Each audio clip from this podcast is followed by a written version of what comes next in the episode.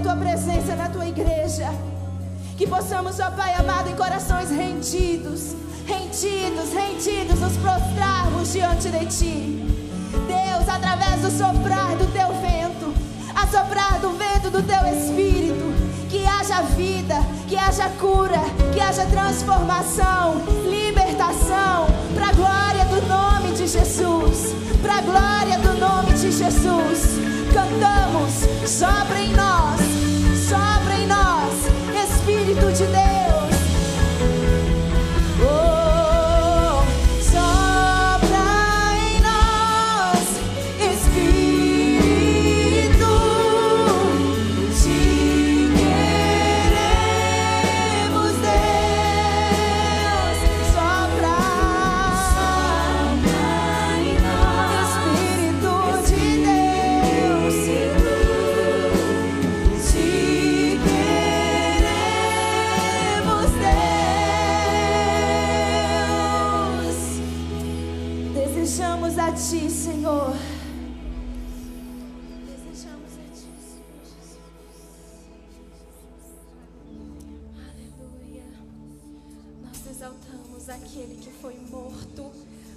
terceiro dia ressurgiu e está sentado no trono, é digno, digno.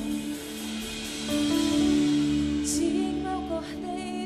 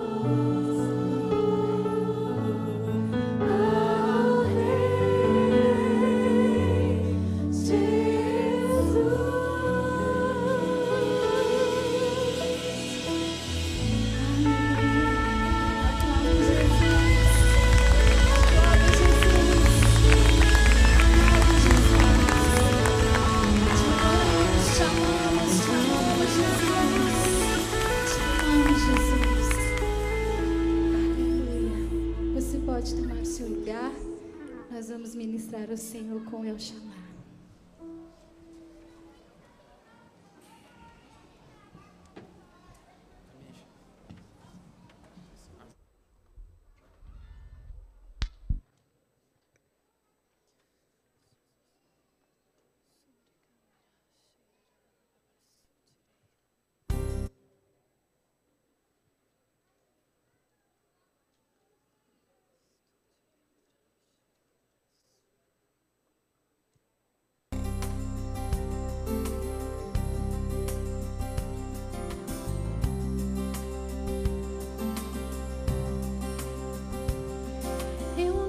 Disse que daria prata e ouro, ou que não seria tão difícil o fogo enfrentar. Mas eu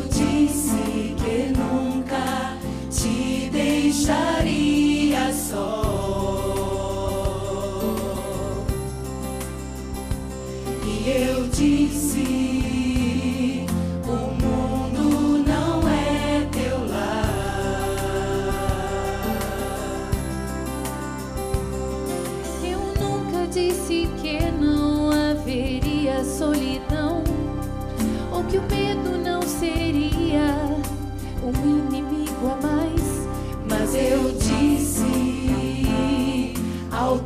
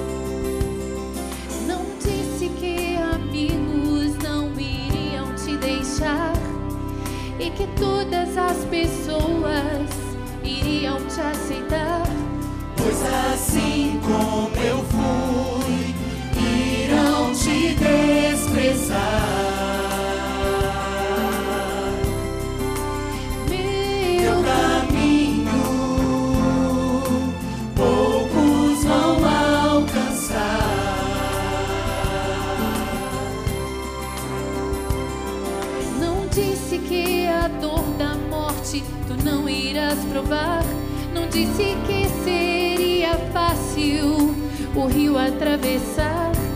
Mas eu disse que estaria pronto a te resgatar.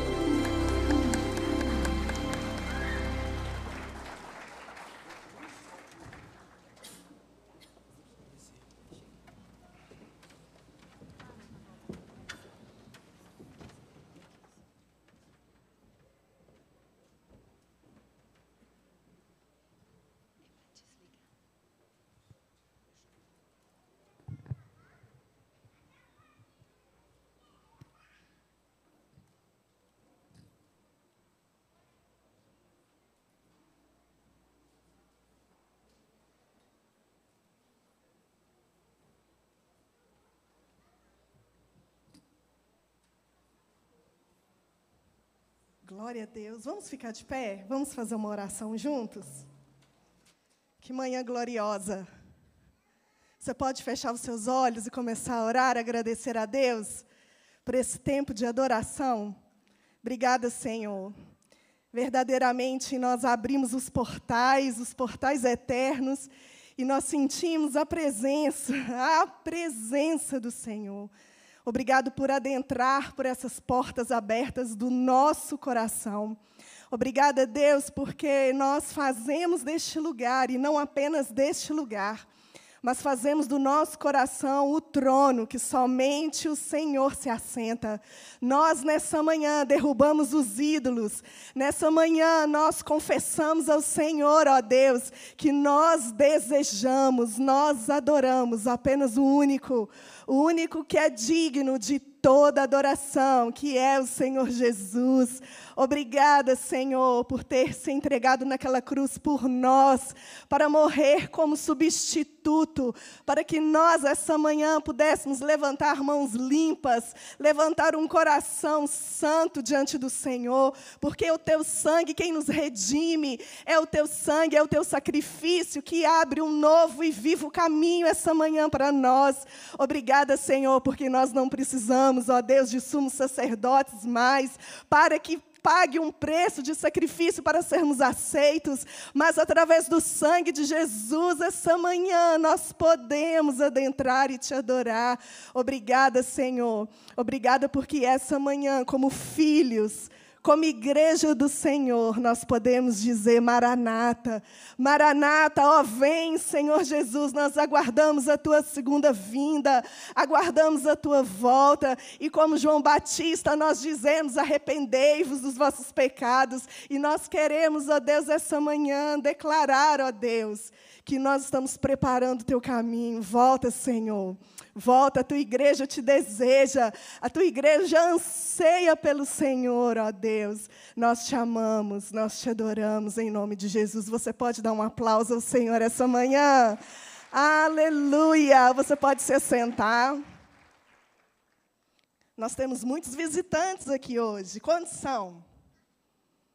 Vocês são muito bem-vindos, viu? Sintam-se em casa. Muito obrigada ao Robin pela presença. Muito obrigada a todos. Que louvor maravilhoso, né, irmãos? Eu queria pedir que todos os kids e os teens fossem agora para suas salinhas. Natália está lá atrás. Agora metade da igreja vai, né? E nós vamos para os nossos dízimos e as nossas ofertas, nós vamos continuar adorando ao nosso Deus, trazendo ao altar tudo aquilo que Ele tem colocado no nosso coração. Essa manhã você é livre, livre no Senhor para trazer a Ele aquilo que Ele tem colocado no seu coração. Aqui em Lagoinha Mineirão, a gente entende que a palavra diz que é com liberalidade que nós entregamos os nossos dízimos e as nossas ofertas. E nós sabemos que tudo que temos, tudo que somos e tudo que viermos a ser, vem dele. Tudo é dele, tudo é para ele. Então, nossos recursos financeiros também pertencem a Ele. Se você precisar da maquininha, o Fausto está ali com a maquininha, é só você levantar a mão e ele chama você, vai até você aí. Alguns pequenos recados, irmãos. Dia 9 de outubro, nós teremos o intensivão teológico. Olha que bênção! Quantos gostam de ensino? Teologia. Nossa igreja gosta. Amém? Então, no dia 9 de outubro, de 1 de 13 às 17 horas, nós teremos um intensivão teológico com o tema escatologia, tema propício para os dias de hoje. Então você vai fazer a sua inscrição com o Maurício. Maurício está aqui? Foi lá para fora com os teens, né? Então, no final do culto, você vai procurar o Maurício ou um dos líderes, o Alexandre. O Alexandre está ali atrás. Você pode dar o seu nome, o seu telefone para ele, para fazer a sua inscrição. E eu quero a igreja cheia. Vou estar aqui com vocês também. Tema muito importante. Amém? Posso ouvir um amém da igreja? A Joyce da intercessão também pediu para avisar que todo último domingo do mês, às 9 horas da manhã ou às 18 horas, uma hora antes do culto, nós podemos vir e participar do momento da intercessão. Então, próximo domingo, se você vier ao culto da manhã, você pode chegar às 9 horas, nós vamos subir as escadas que tem aqui no meio, lá no segundo andar, e nós vamos participar da intercessão antes do culto começar. À noite, a mesma coisa, às 18 horas vai começar. Então, a igreja está convidada a vir semana que vem, uma hora mais cedo, para a gente orar. Quantos vão vir comigo? Não, eu vou fazer a pergunta de novo. Quantos vão vir nove, vão acordar um pouquinho mais cedo e vão orar juntamente com a equipe da intercessão domingo que vem? Melhorou, aleluia. E o nosso último recado, ah, tem mais um, dois recados. O penúltimo é que lá fora, quando você chegou, você reparou que está tendo uma feirinha então, nós temos a Feirinha Expo Mineirão, tem vários feirantes lá, com vários produtos. Então, quando terminar o culto, é proibido ir embora rápido. Então, você vai lá dar uma olhadinha no que, que os feirantes estão oferecendo. Tem coisas de comer, tem sapato, tem roupa, tem papelaria, tem tudo lá. Então, você pode ir conversar um pouquinho com cada feirante. Quem sabe você não pode abençoar algum que está lá, ok? E o último é que, dia 29 do 10, do mês que vem, o encontro delas vai estar fazendo o encontro presencial para mulheres. Nós vamos trazer a Ruth Salviano, que é a autora, escritora de vários livros que traz a memória, o legado de várias mulheres que foram importantes na sua época. E ela vai estar lançando aqui o livro Reformadoras. Nós vamos estar bem na semana da Reforma Protestante, então vai ser um tema bem propício. E aí me fizeram uma pergunta: Miriam, pode trazer kids? Deixa eu te falar uma coisa: vai ser o nosso Vale Night, ok? Nosso combinado. Quem é casada e tem filho, os pais vão deixar as esposas aqui e vai para o shopping com os kids e nós vamos ficar aqui recebendo de Deus. Olha que, olha que Vale Night maravilhoso. Nós vamos estar em comunhão e, além disso, nós vamos ser muito edificadas em Deus. Vai ser um tempo muito gostoso. Então, você vai se preparar, vai ficar linda e vai falar assim, ó, a revoar. Ok? Vai ser o nosso dia. Então, os maridos vão nos ajudar comprando convite para as esposas, deixando elas aqui, buscando elas depois. Vai ser uma bênção. Mas não é só para casada, não. As solteiras, divorciadas também são muito bem-vindas. Nós vamos ter um lanchinho no final e nós vamos estar ali fora vendendo convite a 30 reais. Pode ser pago no dinheiro ou no Pix, e as inscrições elas estão muito limitadas por causa da pandemia. Então não deixa para a última hora. Eu já falei isso para vocês, já tem outra igreja que está de olho no convite. Eu falei, olha, eu vou liberar convite para vocês depois de uns dois domingos que o pessoal lá do Mineirão, o pessoal for comprando. Mas aí eu vou ter que liberar para eles também. Então vocês não me passam vergonha, não. Eu quero 90% do povo aqui do Mineirão. Amém? Misericórdia. Amém, queridos. Eu posso chamar o pastor Silvio aqui. Deus abençoe.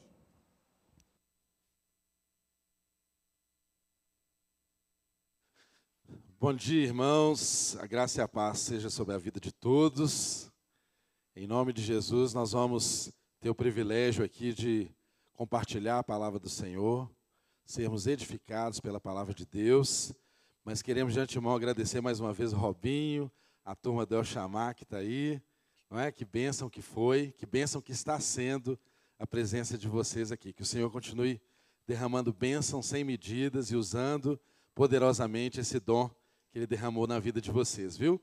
Muito feliz. Quem não sabe, eu já fui do coral, né? Que o Robinho rege lá da sede, não é? aprendi tudo errado, né? Esqueci de tudo, mas tudo bem. Enquanto estava lá, ele me fazia cantar. O que importava era isso. que benção, que maravilha. Muito feliz. Convido os irmãos a abrir a palavra do Senhor no livro de Atos. Atos, capítulo de número 8.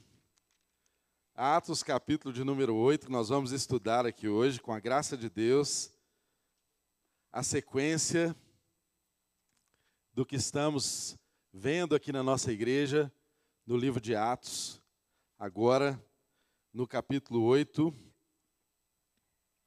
Nós vamos ler a partir do verso de número 26 até finalizar o capítulo. Atos, capítulo 8, verso 26 em diante. Enquanto você abre ou liga a sua Bíblia, é, nós temos aqui na nossa igreja sempre o hábito de estudarmos as Escrituras de uma forma expositiva e sequencial. Então, esse é o nosso arroz com feijão, esse é o nosso sustento. Todas as semanas você pode acompanhar as mensagens, tanto presencialmente quanto através das redes sociais, vocês que estão conosco aí sempre nos acompanham, e nós cremos que somos transformados pela palavra de Deus. As Escrituras têm o poder, de fato, de nos salvar. E nós, baseados nessa crença, nós estudamos livro a livro da, das Escrituras Sagradas, e hoje estamos estudando o livro de Atos. Você que está vindo hoje pela primeira vez e quiser e puder, pode, através do nosso site www.lagoinhamineirão.com não tem BR, lagoinhamineirão.com. Lá você pode ter acesso a podcast, ao áudio e ao vídeo de todas as nossas mensagens, inclusive as mensagens que antecederam essa série do livro de Atos, que é o derramar do Espírito sobre a nossa vida. Na verdade, nós denominamos esse livro não como Atos dos Apóstolos, mas Atos do Espírito Santo de Deus que de fato foi o que aconteceu, o derramar do Espírito Santo de Deus sobre a vida da igreja. E nós estamos agora no capítulo de número 8. Vamos então fazer essa leitura a partir do verso de número 26. Na semana passada nós vimos até o verso 25. Hoje damos sequência a partir do verso de número 26. Então vamos lá. Um anjo do Senhor disse a Filipe: Vá para o sul, para a estrada deserta que desce de Jerusalém a Gaza. Ele se levantou e partiu. No caminho, encontrou um eunuco etíope, um oficial importante, encarregado de todos os tesouros de Candace, rainha dos etíopes. Esse homem viera a Jerusalém para adorar a Deus e, de volta para casa, sentado em sua carruagem, lia o livro do profeta Isaías. E o Espírito disse a Filipe: aproxime-se dessa carruagem e acompanha. Então Filipe correu para a carruagem, ouviu o homem lendo o profeta Isaías e lhe perguntou: O senhor entende o que está lendo? Verso 31. Ele respondeu: Como posso entender se alguém não me explicar?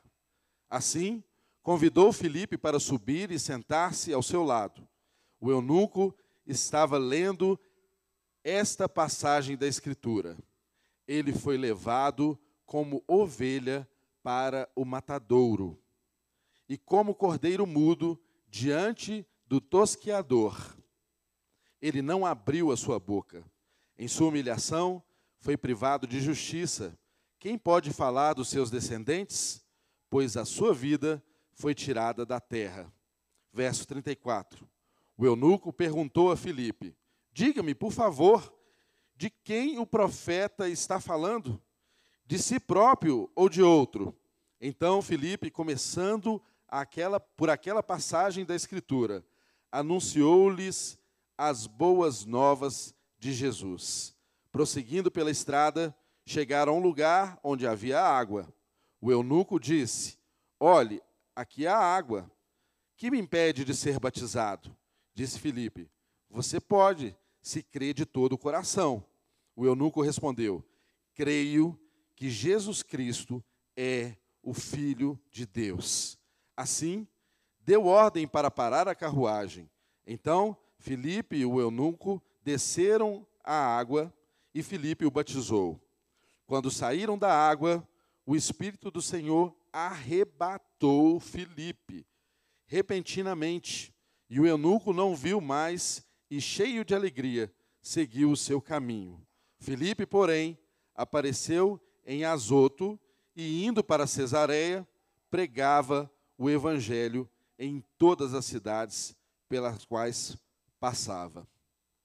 Pai, nós estamos diante da tua palavra e desejosos estamos, ó Deus, de sermos expostos às Escrituras Sagradas, porque nós sabemos que ela é salvação para nós, porque sabemos que a tua palavra tem o poder de nos transformar, porque sabemos que a tua palavra tem o poder de nos tirar do império das trevas e nos transportar para o reino do Filho do seu amor. Deus, e nós sabemos também que a tua palavra ela precisa ser entendida, tal como esse texto nos mostra.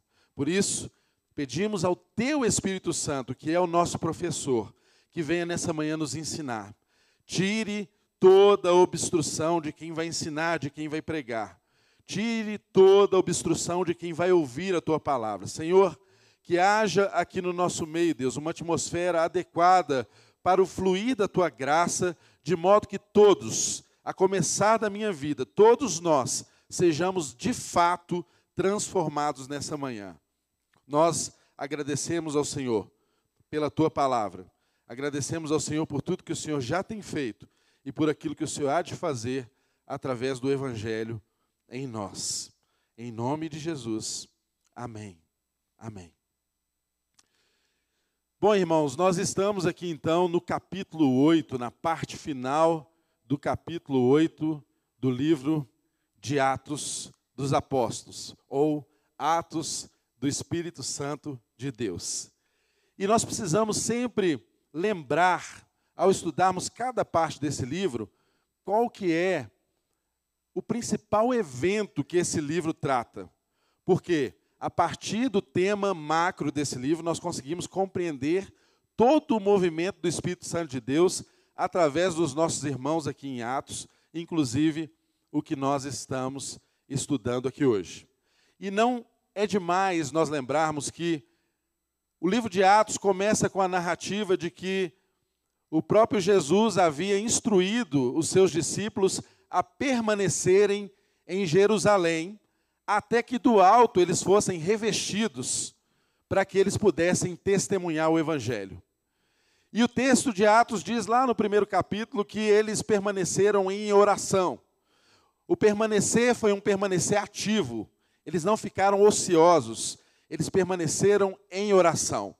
E então aqueles irmãos em oração experimentaram pouco tempo depois o que nós conhecemos como Pentecostes, que foi um derramar do Espírito de Deus sobre aquelas vidas, que era, na verdade, uma promessa profética que se cumpria na vida da igreja, para que a igreja levasse essa mesma promessa até os confins da terra. E como nós sabemos disso? Porque o próprio livro nos diz: E recebereis poder ao descer sobre vós o Espírito Santo, e sereis minhas testemunhas, tanto em Jerusalém quanto na Judéia e até aos confins da terra. Então, irmãos, o propósito de Deus, desde o início do livro de Atos, era exatamente fazer com que essa mensagem, com que essa transformação, com aquilo, com que aquilo que a igreja experimentava vindo do próprio Cristo, alcançasse não apenas os termos de Jerusalém, mas que fosse a toda a Judéia, a toda a Samaria e alcançasse os confins da terra. E nós somos a prova de que o propósito de Deus se cumpre, porque é a vontade de Deus soberana. E porque o propósito de Deus sempre se cumpre, essa palavra chegou aos confins da terra. Eu e você somos frutos desse derramar do Espírito que aconteceu aqui e chegou até a nós. Aliás, esse é o título da nossa série de mensagem de Atos: o derramar do Espírito que chegou a nós. Se fosse apenas o derramar do Espírito, não haveria nenhum sentido de nós estarmos reunidos aqui.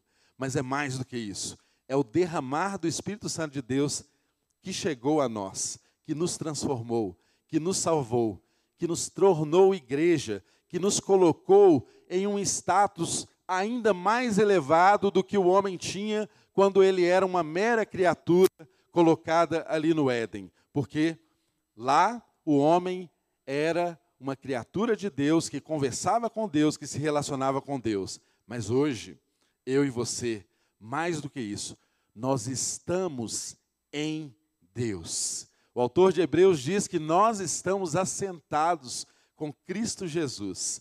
E é por isso que Satanás tem tanto ódio da igreja. É por isso que Satanás tem tanto ódio de você.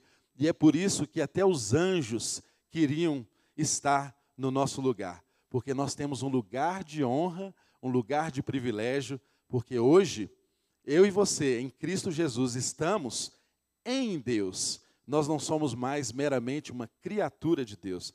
Nós estamos em Cristo Jesus e estamos, portanto, em Deus.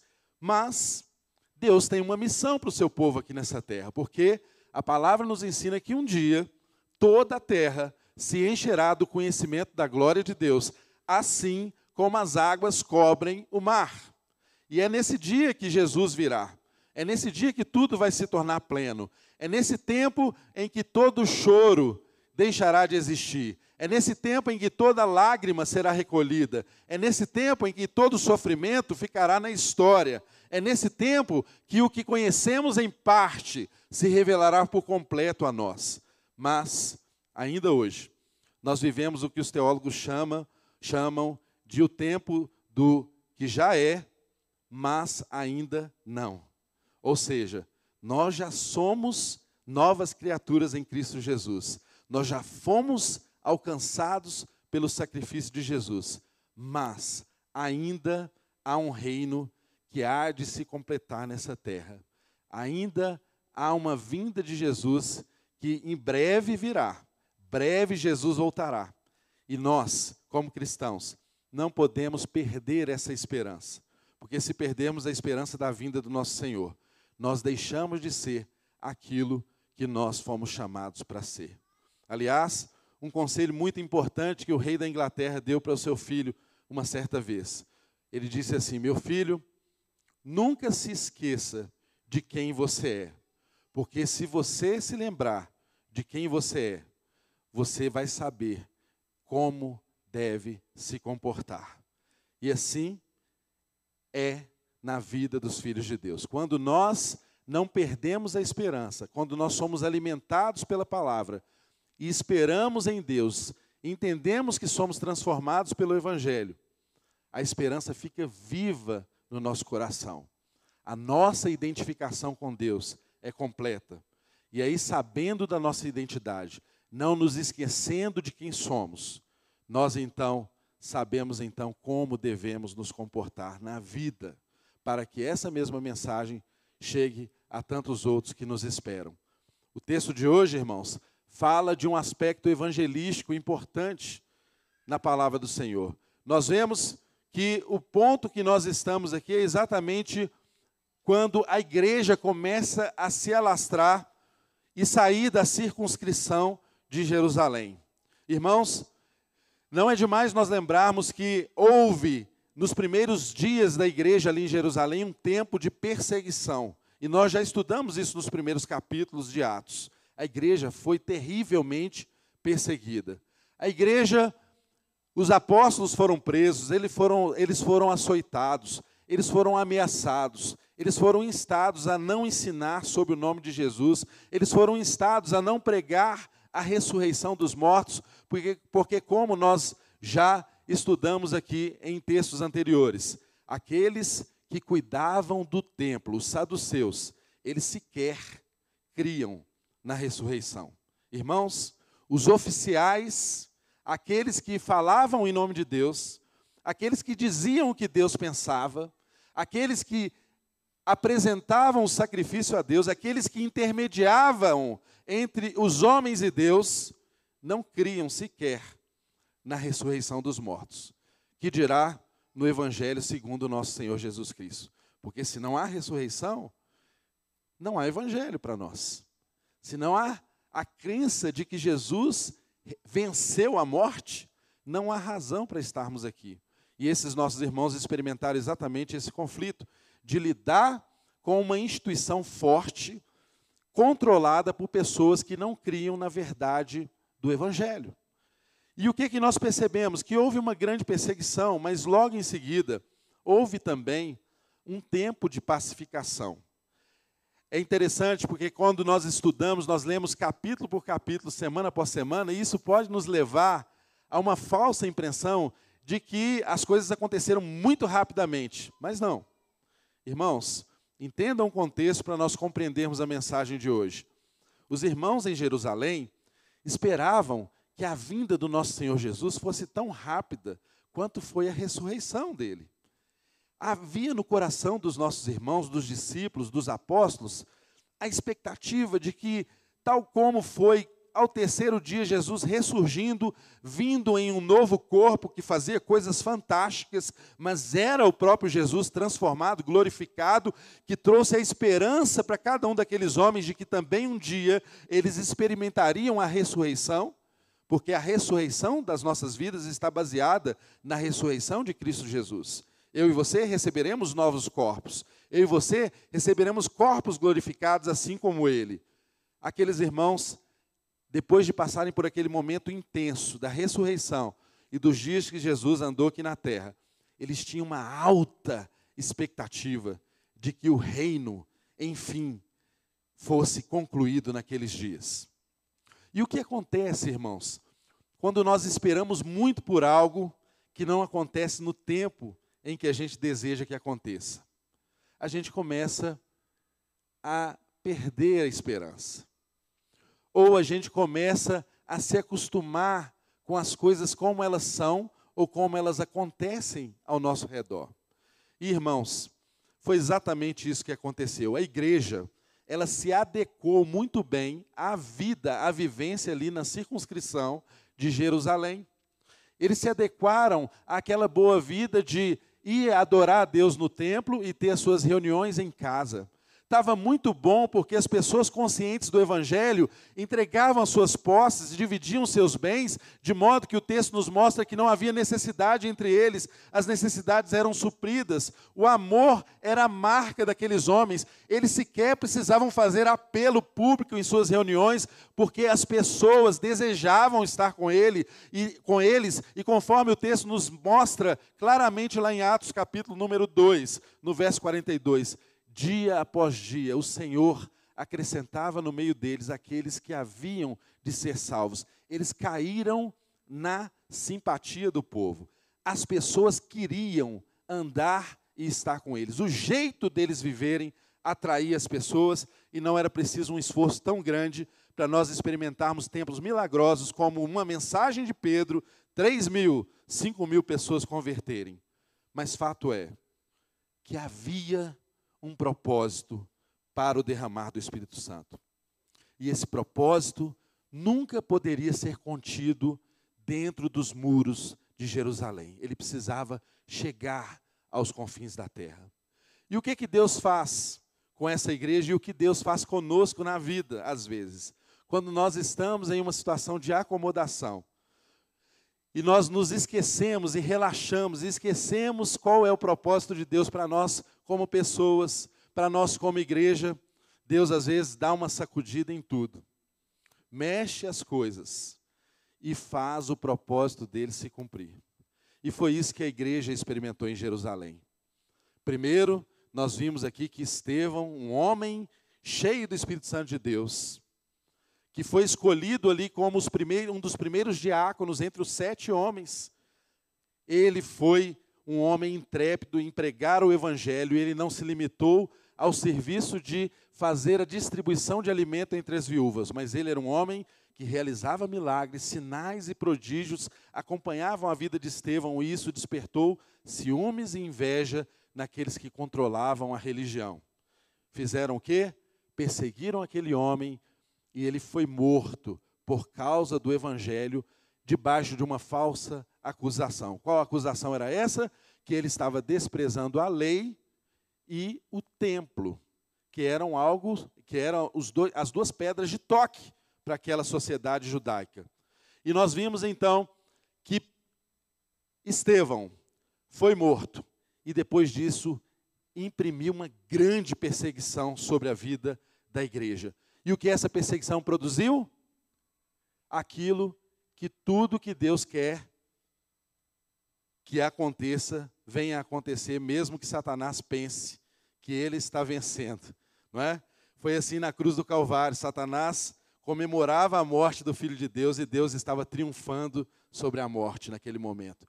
Assim foi com a perseguição. O sangue de Estevão se tornou uma semente que é a base da missão mundial. O sangue de Estevão derramado se tornou a semente do evangelho que fez com que aqueles irmãos saíssem então de Jerusalém, alcançasse a Judéia, Samaria e os confins da terra. E aqui nós estamos nesse ponto, exatamente.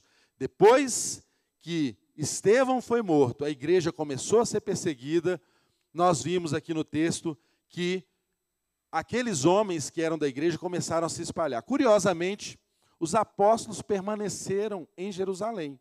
Irmãos, há muita divergência doutrinária sobre isso, mas alguns dizem que os apóstolos até tinham, tinham acomodado. Eles tinham entrado em um estágio de, de, de acomodação com o status em que eles estavam. Outros afirmam que era importante que eles permanecessem ali centralizados em Jerusalém. Mas o fato é eu e você percebemos que a obra de Deus foi até os gentios não através dos homens oficiais da igreja, não através dos grandes apóstolos, mas homens como Estevão, homens como Filipe, o evangelista, que é agora o, o, o personagem principal dessa história que nós lemos. É quem levou o evangelho a partir da perseguição que foi impressa sobre a vida da igreja. E qual o momento que nós estamos aqui? Exatamente é, logo após ser narrada uma história evangelística, a primeira experiência de Filipe, que foi quando ele foi levar o evangelho até Samaria. Os irmãos sabem que judeu detesta samaritano porque os samaritanos eram produto de uma mistura de raças. Desde que os assírios tomaram aquele território, aquela região, eles tinham uma tática de colonização, de imperialização, que era exatamente desterrar as pessoas e misturar com outros povos, exatamente para você acabar um ciclo cultural e fazer com que aquele povo fosse fraco, facilmente escravizado. E nós já estudamos isso aqui, inclusive os irmãos se lembram, quando estudamos Esdras, Neemias, aquele período da, do retorno, da reconstrução dos muros de Jerusalém, exatamente que narra esse período de escravidão que antecedeu, que gerou o que nós conhecemos ali como samaritanos, como raça de pessoas que era tremendamente indesejada pelos judeus. E é exatamente a esse tipo de gente que a perseguição fez o evangelho chegar no primeiro momento. Filipe foi usado para pregar em Samaria. E o texto anterior que nós aprendemos mostrou que Filipe acompanhava Felipe todos os sinais, todas as maravilhas. Pessoas eram curadas. Nós vimos isso na primeira parte do capítulo 8. Sinais e maravilhas aconteciam e começou a haver conversão em massa. Milhares, centenas de pessoas convertiam o evangelho porque viam sinais. Filipe pregava e as pessoas eram curadas, eram transformadas. E nós aprendemos que, inclusive, isso despertou a atenção das pessoas que tinham poder de influência no meio dos samaritanos. E nós vimos na semana passada a experiência de um mago, Simão, chamado Simão, que também veio a se converter uma conversão meio estranha, que, inclusive, quando receberam lá Pedro e João, que foram checar o que acontecia em Samaria, porque tiveram notícia em Jerusalém de que o povo ali estava recebendo a palavra de Deus, quando chegaram lá, Simão queria comprar o favor de Deus. Ele queria pagar dinheiro a João e Pedro para que ele também tivesse o poder de impor as mãos sobre as pessoas para que elas recebessem o dom do Espírito Santo de Deus. E nós vemos Pedro veemente dizendo para ele ali que não era assim, que não era dessa forma que, se que, não, que, não, que a fé cristã, que o poder de Deus não era objeto de negócio. Em outras palavras, foi o que Pedro disse àquele homem que aparentemente pode ter sido, uh, pode ter experimentado um arrependimento e uma transformação depois que o Evangelho aqui não narra com detalhes. Mas, enfim, Filipe, depois dessa experiência em Samaria, irmãos, ele tem essa experiência que está aqui no texto de hoje com o etíope. Agora, por que, que é importante que eu e você entendamos essa experiência em, Trans, em, em Samaria? Porque há um paralelo entre a evangelização de Samaria com a evangelização que acontece agora com esse oficial etíope. E o que, que o texto nos mostra? Que um anjo do Senhor disse a Filipe: vá para o sul, para a estrada deserta que desce para Jerusalém, de Jerusalém para Gaza. Ele se levantou e partiu. Irmãos, Filipe estava em Samaria bombando com seu ministério.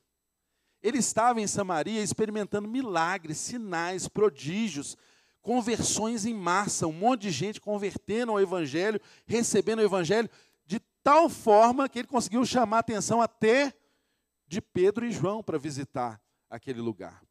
Então, as circunstâncias que Felipe vivia eram circunstâncias tais que tinha que ser um anjo mesmo aparecendo para esse homem para falar com ele, que ele deveria ir para um lugar, para uma estrada deserta, indo para o sul em direção a Gaza. Irmãos, essa era uma estrada que levava em direção ao Egito.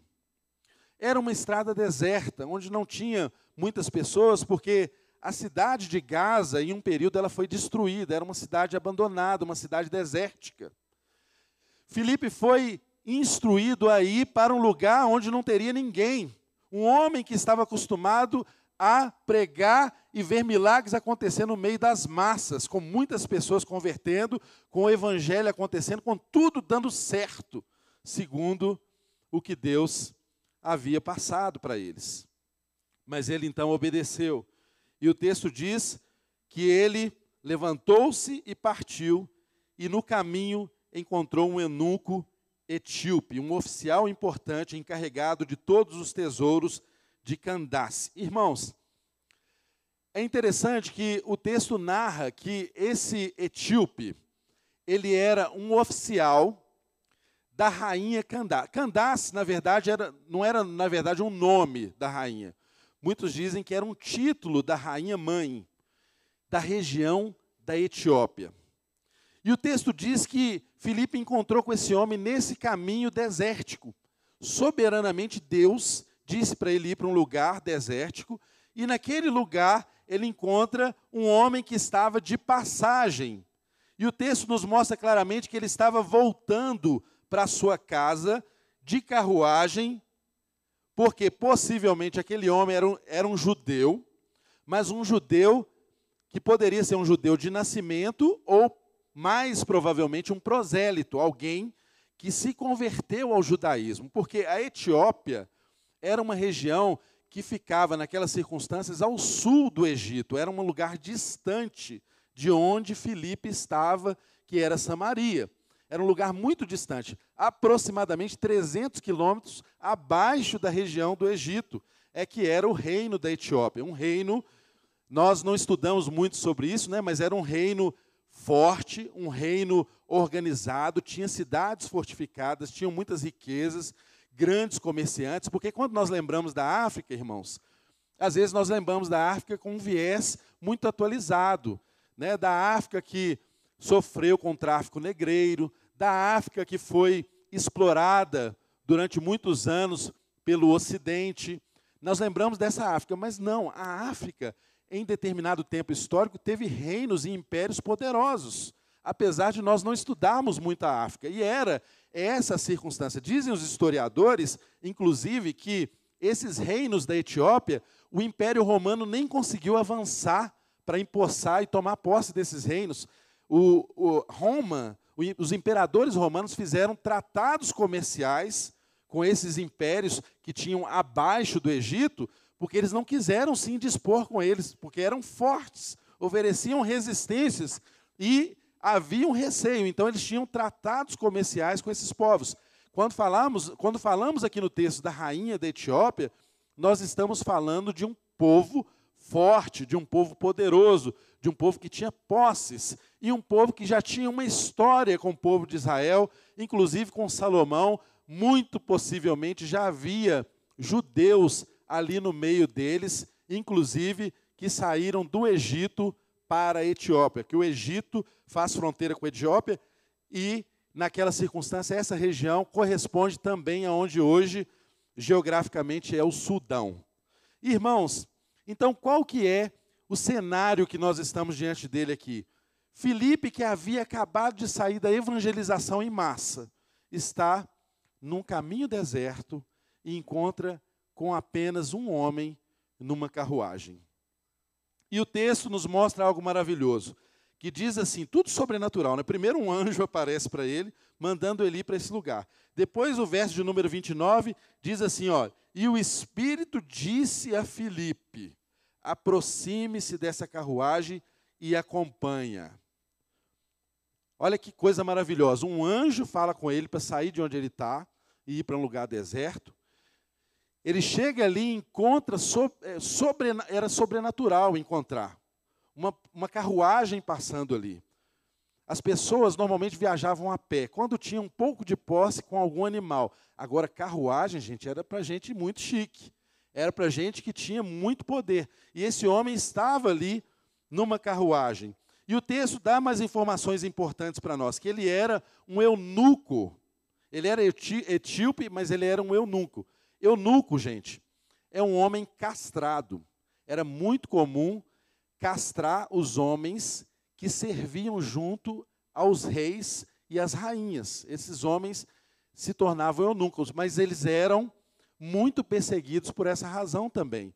Inclusive, eles eram impedidos de adorar a Deus e de ter comunhão no meio do judaísmo, porque eles eram imperfeitos eles eram castrados. Havia um preconceito religioso muito forte no meio dos judeus com homens que eram eunucos. Tanto o preconceito religioso quanto o preconceito também social, porque um homem que era castrado para servir ao reino, ele não tinha o desenvolvimento uh, natural de um homem, ele não era viril. Ele poderia ser confundido como alguém que não era masculino ele poderia ter a sua sexualidade o tempo todo questionada, porque ele foi castrado, era um eunuco.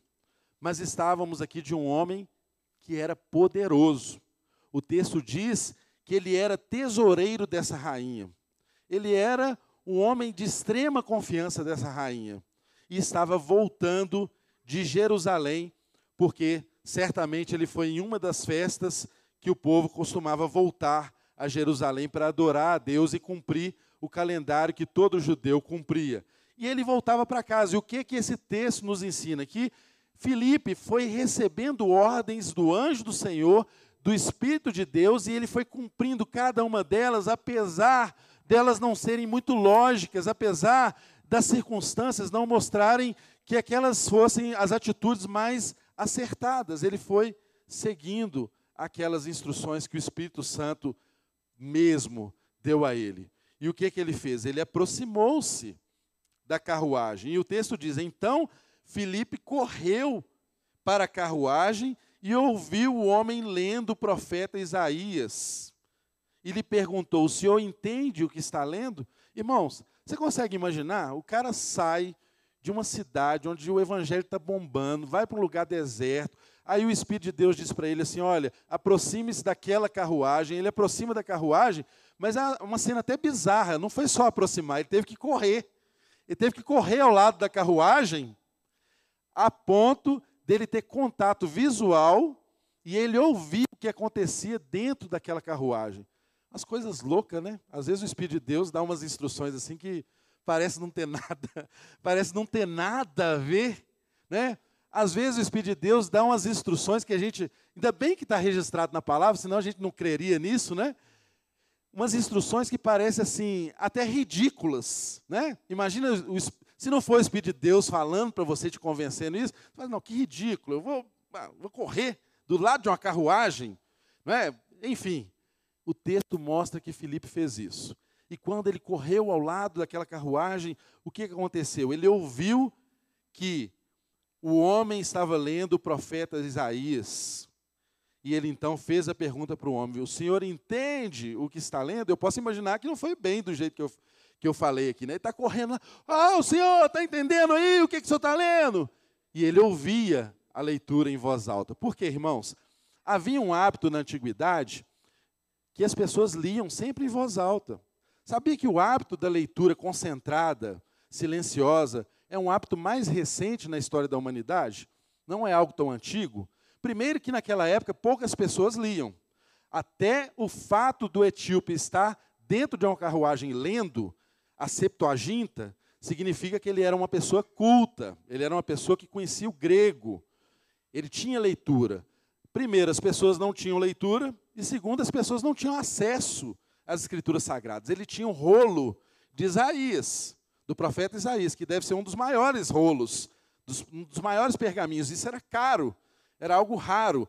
Poucas pessoas tinham acesso às escrituras sagradas. As leituras, irmãos, sempre eram leituras públicas. As pessoas conheciam as escrituras, não é como eu e você conhecemos. Aliás, isso é um fator até que deve nos levar a valorizar muito o tempo que nós vivemos. Que eu e você temos acesso livre às escrituras sagradas. Eu e você podemos ler as escrituras, nós temos várias pessoas para nos ajudar a entender o texto sagrado. Não era essa a circunstância daquele tempo. As pessoas não sabiam ler. A maioria das pessoas não sabiam ler.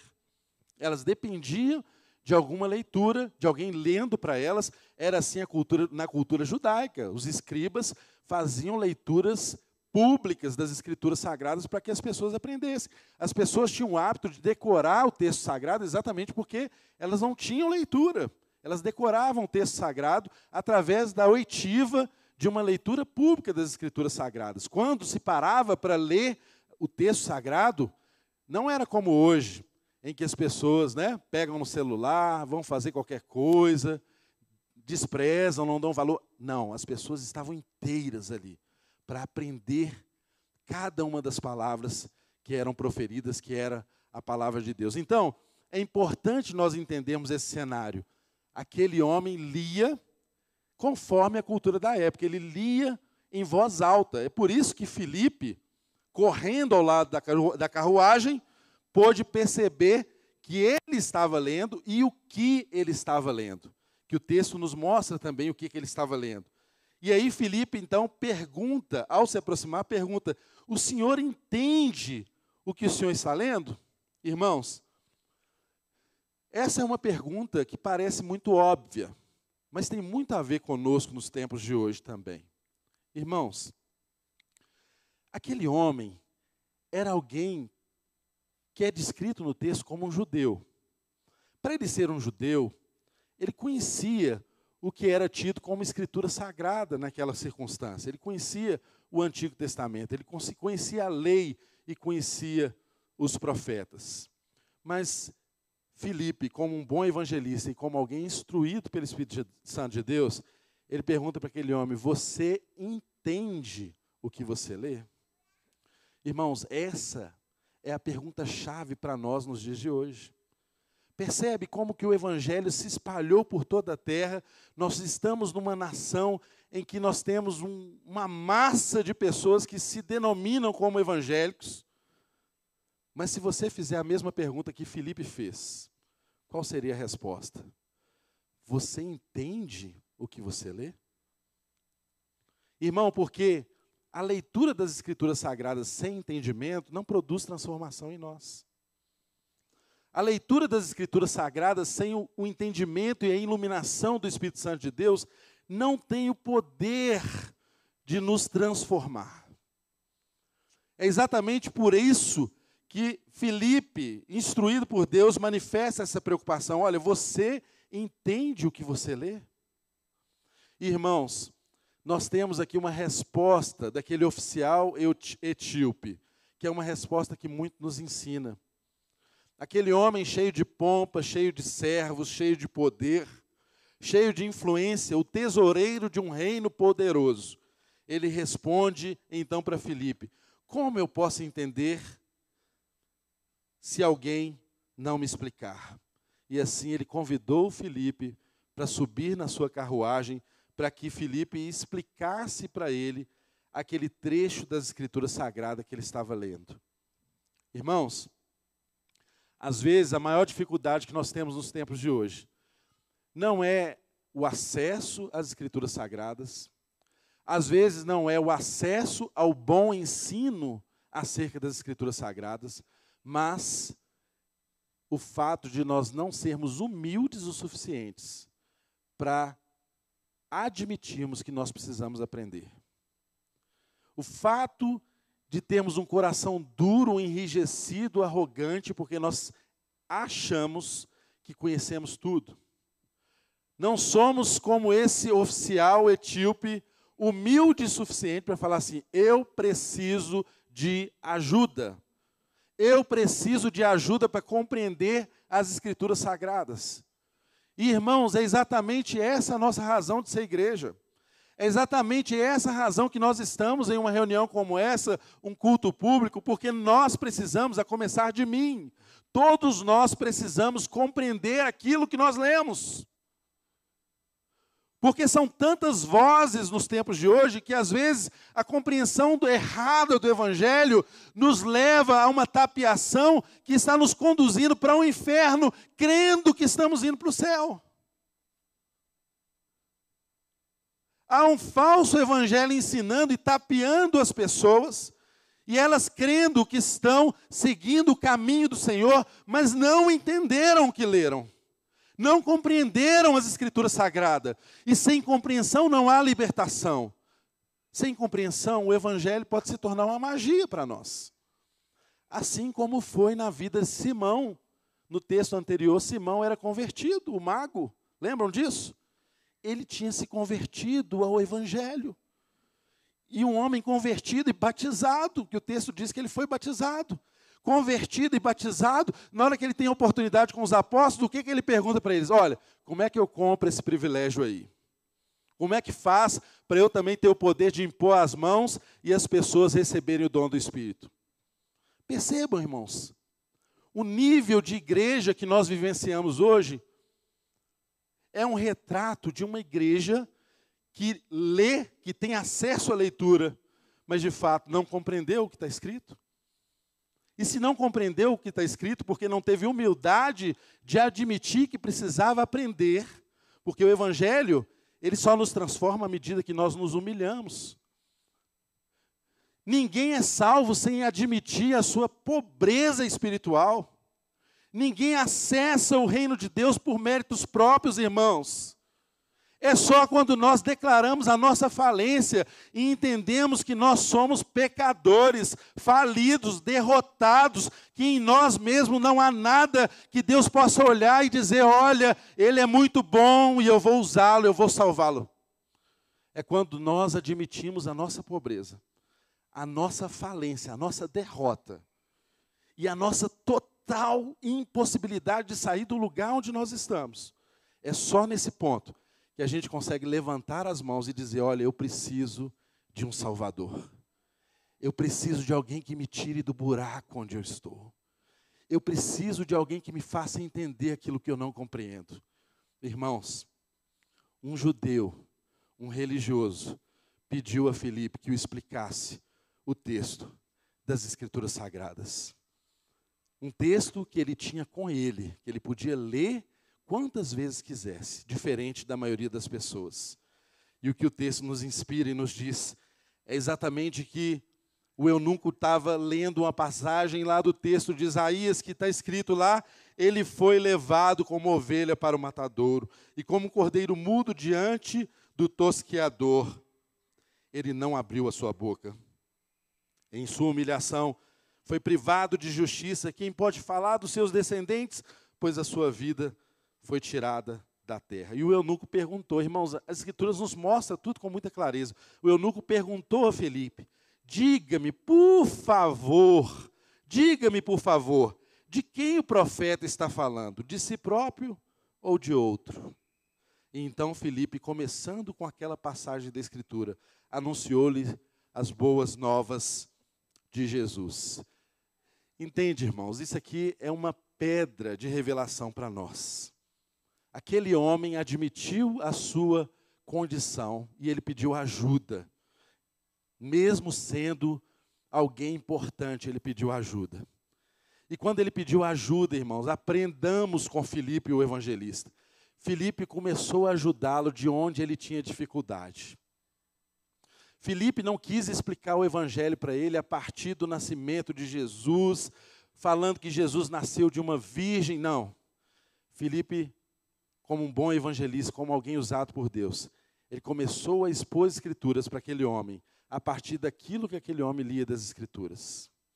Irmãos, aquele homem lia o texto de Isaías e perguntava: Olha, de quem que esse texto está falando? É do próprio profeta? E quando nós olhamos para uma interpretação dessa, pode parecer para nós assim: olha, mas é óbvio que está falando de Jesus. Óbvio para nós, irmãos, que viemos depois. Para eles não era tão óbvio assim, até porque muitos profetas tiveram nas suas vidas as marcas do ministério do Messias. Eles foram perseguidos, eles foram mortos por causa da palavra que eles levavam. Então, era muito comum você identificar o sofrimento de um profeta com o sofrimento que o Messias teve. Havia lógica naquilo que ele falava, mas não havia compreensão. Irmãos, nós não podemos nos estribar no nosso entendimento, na nossa lógica apenas. É necessário a instrução do Espírito Santo de Deus para nós compreendermos a vontade de Deus. E Filipe, como um homem de Deus, ele usou exatamente aquele texto para mostrar para eles, para ele, que aquela ovelha muda era o Senhor Jesus. Irmãos, qualquer conversa, qualquer dúvida sincera, qualquer questionamento da Bíblia, das pessoas que estão ao seu redor, é uma pedra de começo de uma evangelização. Qualquer dúvida Qualquer questão que for colocada, se eu e você tivermos atenção, nós podemos aproveitar essas oportunidades para expor o Evangelho a essas pessoas. Irmãos, de fato, eu e você podemos pensar que não somos talvez grandes pregadores e alcançamos massas e multidões, tal como Filipe alcançou em Samaria. Mas o que o texto está nos ensinando é que a evangelização em massa é tão importante quanto a evangelização pessoal.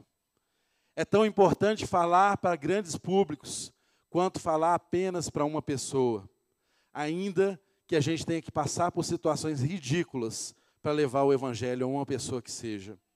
Felipe nos ensina que um princípio básico da evangelização é nós não perdermos oportunidades, é nós ouvirmos a voz de Deus, é nós estarmos sensíveis àquilo que o Espírito Santo nos ensina e nos instrui. Sabe por quê? Porque há carruagens que apenas você pode entrar. Há lugares que apenas você está. Há oficiais, há eunucos que, se, que estão apenas nos lugares onde você trabalha. Há pessoas que nunca irão em uma reunião como essa, nunca virão em uma reunião como essa para ouvir a palavra de Deus. E o que Deus diz para mim para você hoje, que eu e você somos chamados como Filipes, evangelistas, para pregar a mensagem para aqueles que Ele nos der, nos lugares onde nós formos, onde estivermos, ou onde o Espírito nos impelia a estar. Eu e você precisamos ter essa compreensão. Sabe por quê, irmãos? Nós não temos uma dimensão muito clara. Mas a história mostra que aquela autoridade foi usada para levar o evangelho para o continente africano. Há registros históricos que mostram que igrejas nasceram na Etiópia. Até hoje há igrejas cristãs na Etiópia. A Etiópia chegou a ser declarado um reino cristão por causa de um Filipe que se dispôs a ouvir a voz de Deus. Por causa de um Filipe que se dispôs a abrir mão do momento histórico que ele vivia de pregações em massa e conversões, e sinais e milagres. E foi para um lugar deserto fazer algo que estava completamente fora da lógica, mas que estava dentro do chamado que Deus deu a ele. Ele não tinha dimensão, irmãos, do que poderia acontecer. Mas Deus vê muito além do que nós podemos ver. Deus enxerga muito além do que nós podemos enxergar. E Felipe simplesmente se dispôs a ouvir a voz de Deus e seguir aquilo que Deus estava colocando para ele de uma forma clara, audível. O anjo do Senhor, o Espírito do Senhor falou àquele homem. E o texto continua dizendo que eles prosseguindo pela estrada, chegaram a um lugar onde havia água. Havia ali naquela região, gente, rios intermitentes, rios que, determinadas épocas do ano, eles apareciam, e em determinadas épocas de seca eles sumiam. Então, muito provavelmente, ali pelo caminho, enquanto aquele homem era evangelizado, apareceu a circunstância de haver um rio, haver água, e aquele homem, então, convencido acerca do evangelho, disse para Filipe assim: Olha, o que, que me impede de ser, de ser batizado? E Filipe disse para ele: Olha, se você crê, você pode ser batizado.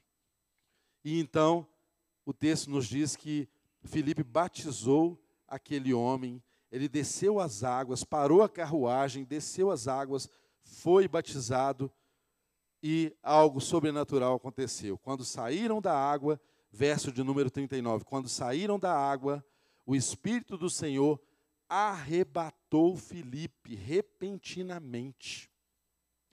O eunuco não o viu mais e, cheio de alegria, seguiu o seu caminho.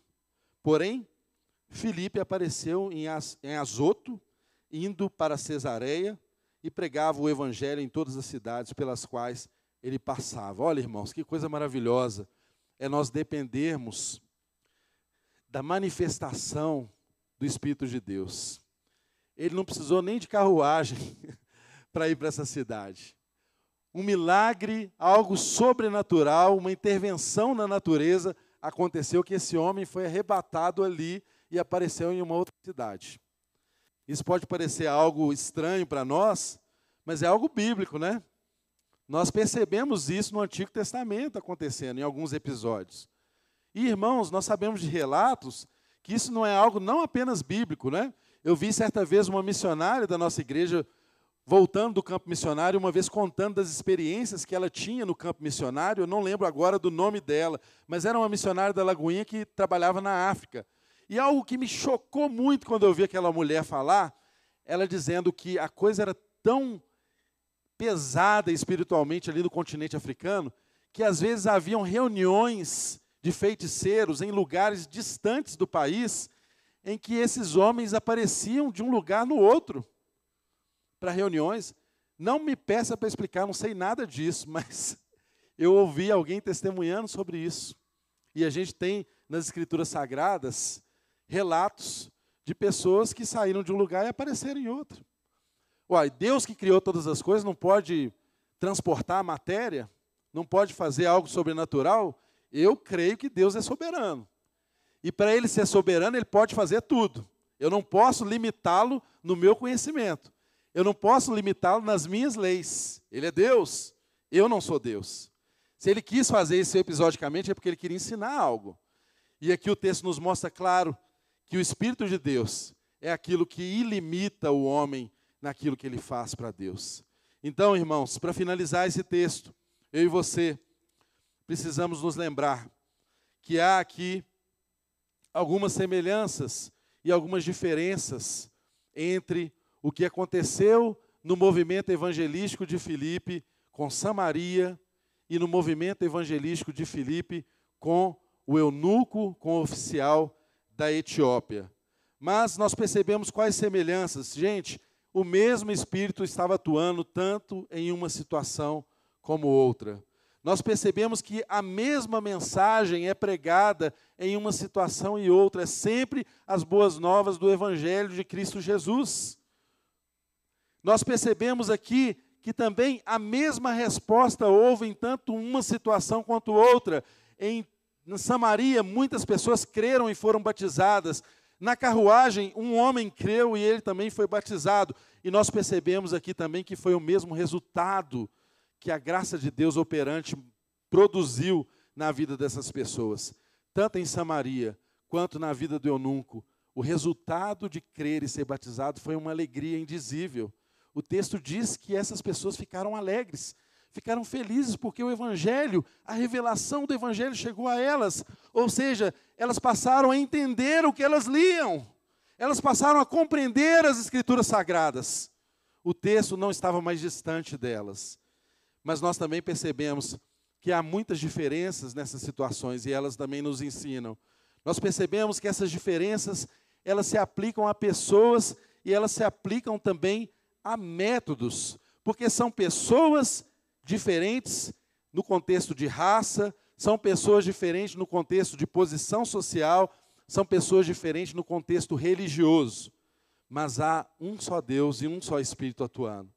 De modo que eu e você aprendemos que os habitantes de Samaria, eles eram uma raça mista, mistura de judeu com gentio. Esse homem, o etíope, não, ele era um negro africano, raça pura. Havia uma diferença entre eles, porque os habitantes de Samaria eram cidadãos comuns. Esse homem era um oficial, ele era um servidor público de alta patente, ele era um tesoureiro do reino, de uma rainha de um reino poderoso. Havia diferença sobre eles também no contexto religioso. Os samaritanos, irmãos, eles reverenciavam Moisés, mas eles não criam nos profetas. Eles criam em Moisés, mas não criam nos profetas, porque havia um distanciamento entre judeus e samaritanos nessa circunstância de quase mil anos. Então eles não criam no profeta Isaías, por exemplo. E já no religioso africano, a gente viu que ele estava lendo na sua carruagem exatamente o texto do profeta Isaías. Ele cria nas escrituras sagradas. Os samaritanos rejeitavam os profetas, criam apenas nos mandamentos da lei. E nós também percebemos uma outra diferença, a última. Entre os samaritanos, nós percebemos ali casos de serem instáveis, mas crédulos. Eles criam mas tinham instabilidade. O exemplo clássico disso é o mago, Simão, que era convertido e batizado, mas não era estável na sua fé, ainda não havia tido compreensão. Já no oficial etíope, a gente percebe alguém que, apesar de conhecer o texto da letra, ele buscava com sinceridade conhecer a verdade do Evangelho. Quando Felipe perguntou para ele: Você entende o que você lê? ele respondeu prontamente a Filipe: Olha, eu preciso que alguém me ajude. Eu quero compreender as Escrituras Sagradas. E eu não consigo fazer isso sozinho. Eu preciso que alguém me ajude. Irmãos, nós precisamos sair daqui com essa compreensão clara. Deus age com métodos diferentes, com formas diferentes, mas é um só Espírito atuando em favor de um só propósito, de fazer todas as coisas convergirem a Cristo Jesus. Eu e você precisamos compreender que Deus entende que é tão importante a proclamação pública do Evangelho quanto o testemunho particular acerca do Evangelho. A proclamação, a proclamação pública do Evangelho é o que nós estamos fazendo aqui hoje. Talvez nem todos nós tenhamos oportunidade de fazer isso, mas o texto nos mostra que a proclamação de forma particular do Evangelho, ela é acessível a todos nós. Irmãos, e para finalizar, nós podemos entender que Deus, Ele é livre para alterar os métodos, mas a mensagem é sempre a mesma. A mensagem não muda. A mensagem não muda, os métodos são diferentes mas a mensagem é sempre a mesma. Se coloque de pé no seu lugar. Eu quero convidar os irmãos do chamar para tomarem posição. Nós vamos ser ministrados por uma canção. Gostaria que você refletisse, adorasse a Deus enquanto nós cantamos juntos, para que Deus complete essa obra que Ele tem feito em nossas vidas. Então, irmãos, a necessidade é de fato nós compreendermos essa combinação importante que deve haver na vida de todo cristão. Nós estamos convocados a experimentarmos mudanças, mudanças em contextos, mudanças em métodos, mas nós também somos chamados a experimentarmos e a defendermos uma imutabilidade que é a mensagem do Evangelho. Os contextos mudam, os métodos mudam, mas a mensagem é e sempre será a mesma. De modo que eu e você nunca devemos esquecer esse fato. O Senhor Jesus nos ensinou, e os irmãos aqui de Atos nos provam isso, que Deus não está mais preso a um lugar. Deus não está institucionalizado, Deus não está dentro de uma caixinha, Ele fez habitação em nós. Hoje é Deus em nós. E o compromisso dele sempre foi, em toda a história, e continua sendo, com pessoas e com a Sua palavra. Deus não muda. Deus ama pessoas, Deus salva pessoas. E a palavra dele permanece para sempre. Amém? Vamos refletir e louvar o Senhor nessa hora.